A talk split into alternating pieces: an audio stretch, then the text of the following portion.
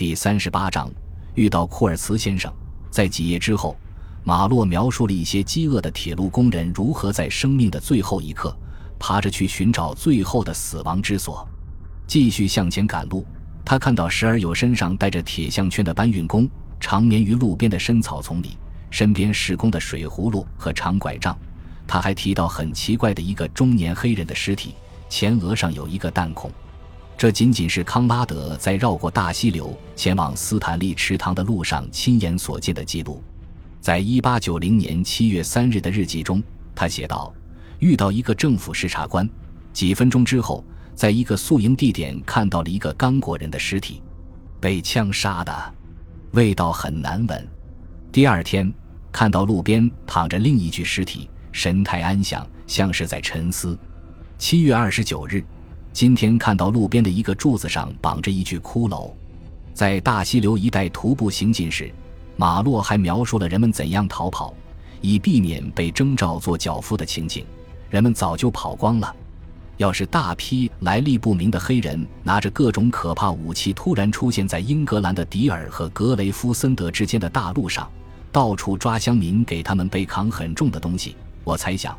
沿途所有农场和村庄的人很快就会跑光的。我走过了好几个无人村，这也是康拉德亲眼所见的。跟着这位小说家一路走的那些脚夫几乎要造反了。三四年后，这条路线上就爆发了一场声势浩大的起义，首领纳苏和他的部下与公安军进行了旷日持久的斗争，并以失败告终。在描述这条路上的商队脚夫的时候。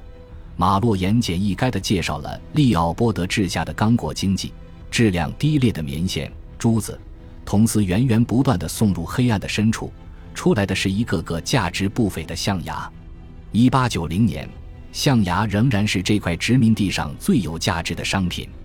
人们高声谈论的是象牙，悄声低语的是象牙，叹气时讲的还是象牙。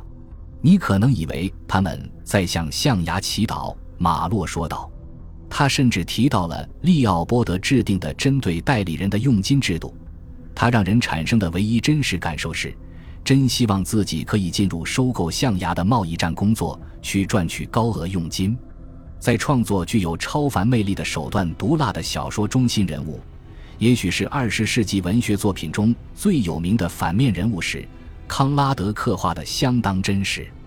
库尔茨先生这个人物很显然受到了现实中一些人物的启发，其中包括乔治·安托万·克莱因，给斯坦利瀑布附近一家象牙收购公司担任代理人的法国人。克莱因后来病得厉害，死在了船上，就像是在小说里康拉德在刚果河上驾驶比利时国王号蒸汽船时，库尔茨死在船上那样。另一个更类似库尔茨的原型人物是埃德蒙·巴特洛特少校。就是被斯坦利派去指挥营救艾敏帕夏的远征队后卫队的指挥官，就是这个巴特洛特，后来发了疯，咬人，用鞭子打人，杀人，最后被人打死了。库尔茨的另一个原型是一个名叫阿瑟或迪斯特的比利时人，这个人出名的地方是他纳了一大堆非洲女人做妾，弄到了大量象牙。霍迪斯特还肆无忌惮地闯入当地非洲裔阿拉伯军阀和象牙贩子的地盘，被这些人抓住后砍了脑袋。但是，众多给康拉德写传记的人和评论人几乎都完全忽视了最类似库尔茨的人。这个人我们之前介绍过，就是公安军中具有传奇色彩的利昂·罗姆上尉。从罗姆身上，康拉德找到了他笔下的反面人物的标志性特点。在库尔茨房子周围摆放了不少非洲人头颅。黑暗的心提到的内陆基站，也就是马洛通过双筒望远镜看到库尔茨摆放很多皱缩的非洲反叛者头颅的地方，大致位于斯坦利瀑布一带。一八九五年，也就是康拉德造访那个基站五年后，利昂被任命为那里的基站负责人。同年。一个走过斯坦利瀑布的英国探险家兼新闻记者这样描述对非洲叛乱者进行军事围剿的事后影响：很多妇女和孩子被抓走了，二十一颗人头被带到瀑布那里，被罗姆中尉用来装饰房前的花圃。如果康拉德没有看到这一文章，这篇文章发表在发行量很大的《世纪》杂志。他几乎肯定注意到他所喜爱的每期必读的杂志《周六评论》在一八九八年十二月十七日的转载。那一天，距康拉德开始动笔写《黑暗的心》没几天。另外，在刚果，罗姆和康拉德可能见过面。一八九零年八月二日，康拉德在另一个白人和一对脚夫的陪伴下，完成了从海边到内陆长达一个月的艰苦跋涉。在距离斯坦利池塘边上金沙萨村五英里的地方，他们必须穿过利奥波德维尔的基站。这两个茅草屋顶建筑之间的路程仅为一个半小时的步行距离。当康拉德的商队沿着河岸边上一条小路艰难跋涉，经过利奥波德维尔之际，该地的基站负责人是利昂罗姆。康拉德的日记中没有记录八月二日的内容，而罗姆的笔记本向来会工整、认真的记录可能给他带来每一块奖章的搜查或战役。并没有记录那一段时间从利奥波德维尔出发进行的军事行动。如果罗姆当时在激战的话，他肯定会欢迎有欧洲新来者加入的商队，因为利奥波德维尔和金沙萨的白人总共就几十人，并不是每天都有白人到来。我们无法知道他们之间有什么包括言语和非言语方面的交往。罗姆摆放二十一个头颅是在另外的时间和地点。是在罗姆到访的五年之后，但是康拉德看到1898年12月有关罗姆的报道之后，他可能会联想到曾经在刚果遇到的某个年轻军官。《黑暗的心》是对帝国主义批评最为尖锐的文学作品之一。可是奇怪的是，这位作者却热情支持英国的帝国主义活动。康拉德完全清楚利奥波德对刚果的烧杀掳掠，好恐怖。好恐怖！小说中的人物库尔兹在临死前这样说。小说中康拉德的替身马洛思考着征服世界，大都意味着将那些肤色与你不同、鼻子略微比你平一点的人的土地夺走。仔细想一想，这不是什么光彩的事情。但几乎在同时，马洛又说，地图上涂成红色的英国领地怎么看都漂亮，因为我们知道那里在做着一些很有意义的事情。英国殖民主义者是持有一部分圣火的人。